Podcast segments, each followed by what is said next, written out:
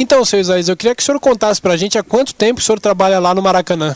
Ah, no Maracanã eu trabalho há 52 anos.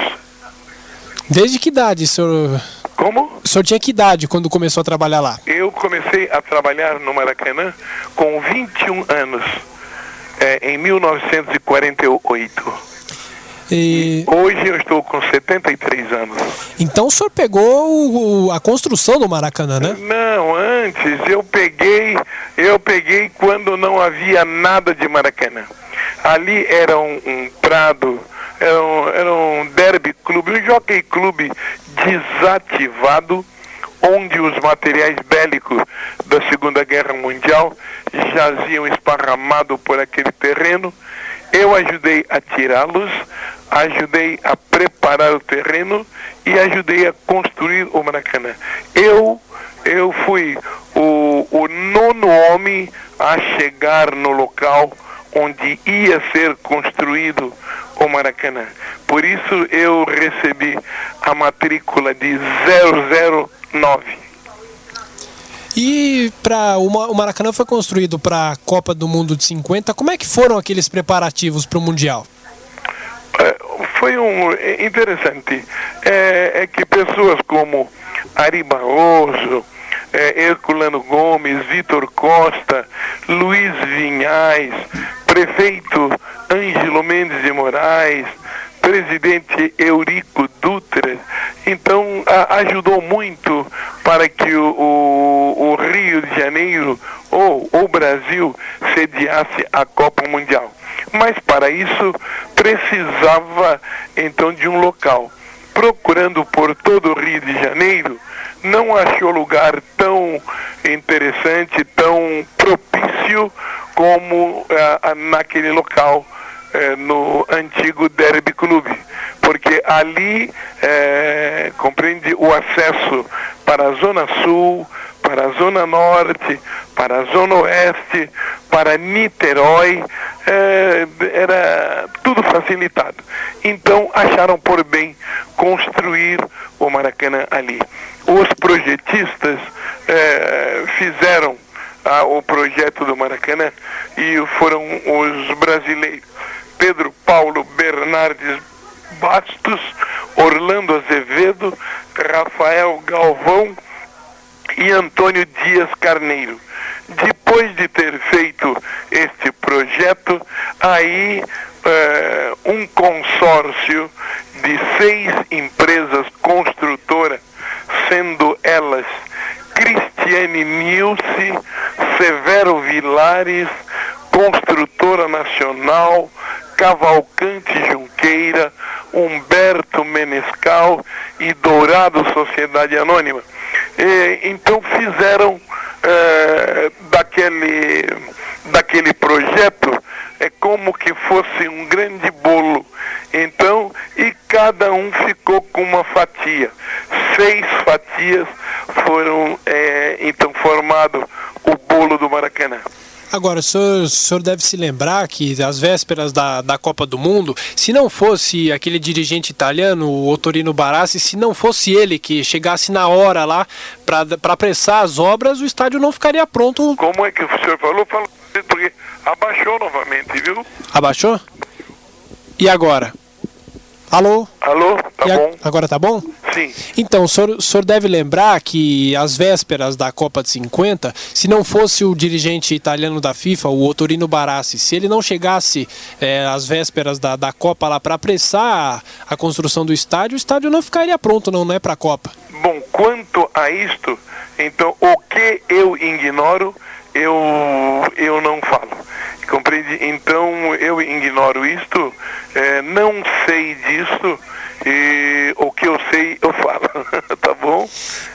E, o, e na abertura do, do Maracanã, o prefeito carioca, o Ângelo Mendes de Moraes, ele- é verdade que ele cobrou dos jogadores a construção do Maracanã? Cobrou, cobrou, cobrou dos jogadores, porque lá na tribuna de honra ele, ele declarou em bom e alto tom.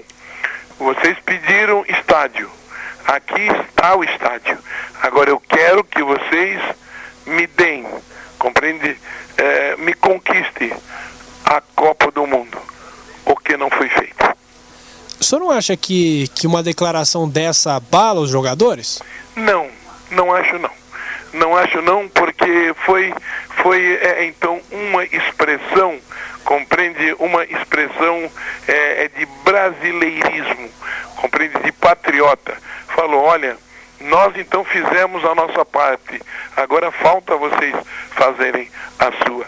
E quero dizer também que os brasileiros é, cumpriram o, o dever, porque vinham ganhando tudo quanto era jogo, apenas teve, parece que um empate. E esse empate é que, é que levou o Brasil ter um ponto, um ponto à frente para a disputa com os uruguaios. Então, mas uh, os demais jogos, o Brasil vinha atropelando todo mundo e com margem grande de gols. Mas neste dia, eu quero crer que o já ganhei é, falou bem alto, porque é, a, perto do Maracanã tinha já muitos carros já, então é como quase que presente para os jogadores quando terminasse a Copa pegar, tal era a certeza de nós então vencermos. E quero aqui também declarar uma coisa, que é, o Barbosa não foi o culpado. Se tem que culpar, vamos culpar a, sele a seleção toda, ou se não, compreende, vamos culpar bigode. Porque o marcador de Gígia era bigode, compreende? E o Gígia passou por bigode como bem entendeu.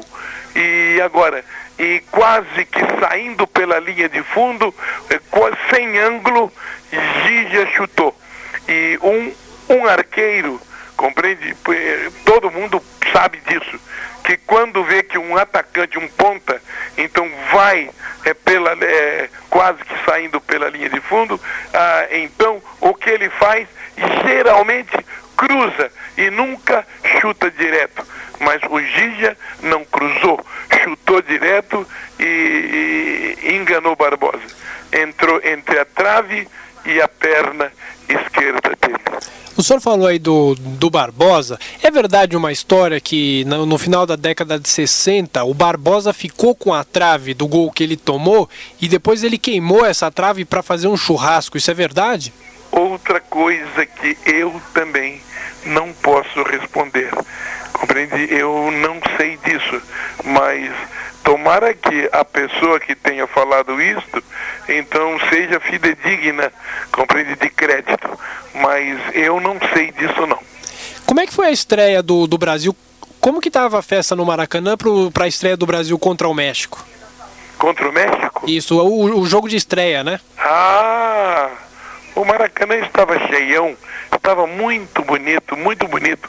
É, Parece-me que nós vencemos de 4 a 1, uma coisa assim, compreende? Mas um jogo muito bonito e, e está, foi, foi um dia super festivo. Este dia, compreende, nós então recordamos bem. Foi um dia maravilhoso, um dia de muita festa mesmo. Foi, foi um dia que nós então é, começamos a, a caminhar, compreende? É com, com o ensejo de uma vitória final. E a cantoria no Maracanã no jogo com a Espanha, hein? Como? A cantoria no Maracanã. Ah, a Torada de Madrid. Foi porque nós então vencemos os espanhóis por 6 a 1. Depois então, depois começamos a cantar a torada de Madrid para tibum, bum, bum. Foi algo, algo, algo maravilhoso também, compreende? Parecia até que nós estávamos vivenciando um dia em Espanha. O senhor sabe cantar mais um pouco da música?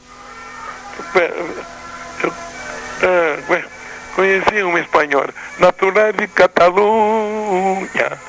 Queria que eu tocasse castanhola e pegasse o toa unha. Caramba, carambola, sou do samba e não me amola. Do Brasil eu vou fugir. Isto é conversa mole para boi do para tibum, bum, bum, para tibum. É isso aí. E agora, para a gente encerrar rapidamente aqui a entrevista, no jogo, no jogo com, com o Uruguai, Como que foi? A, a, a, torcida arrombou as catracas do Maracanã, era muita gente, olha, né? Na, na real, isso mesmo, olha, isto sim, isto eu posso falar que isto nós estávamos presentes, então na realidade houve uma invasão. Teve mais, e muito mais de 200 mil pessoas, porque houve uma invasão tremenda, tremenda mesmo. E tudo preparado para que nós saíssemos campeões. É, embaixo da camisa dos brasileiros havia é, a famosa camisa Brasil campeão do mundo de 1950. O teto do Maracanã todo adornado com fogos artificiais para que quando então terminasse o jogo fosse ligado um dispositivo e um espetáculo muito bonito aconteceria. Aconteceria porque não aconteceu. Os brasileiros, para começar a partida, se nós estivermos, por exemplo, eh, na, na tribuna de honra, nós vamos apontar o lado direito, compreende? O lado direito, onde o Brasil saiu. É, e o Brasil saiu eh, jogando beijos, saudando a plateia, fogos, samba muito, algo muito bonito, muito bonito mesmo. Os uruguaios já saíram meio, meio, eh, como é, retraído. De, é, e tanto é que nós então temos o testemunho do saudoso Obidúlio Varela, quando nós tivemos o ensejo de ir a Montevidéu, ele falando que quando foram para entrar em campo, ele falou: Olha, nós podemos perder sim, mas vamos evitar goleada. Não queremos perder de goleada de maneira nenhuma. Então entraram com este propósito. Aí entraram. E uh, o jogo começou decorreu é, tranquilo, compreende? Brasil parecendo que ia vencer de goleada até, mas o primeiro tempo foi 0 a 0 e, e, o primeiro tempo o Brasil é, jogava contra o arco à direita da tribuna de honra. Então, terminou 0 a 0 E segundo tempo, Segundo tempo, começou o jogo, mais ou menos aos 5 ou 6 minutos, o Friaça, o grande ponteiro Friaça, marcou o gol do Brasil. Ah, que festa maravilhosa.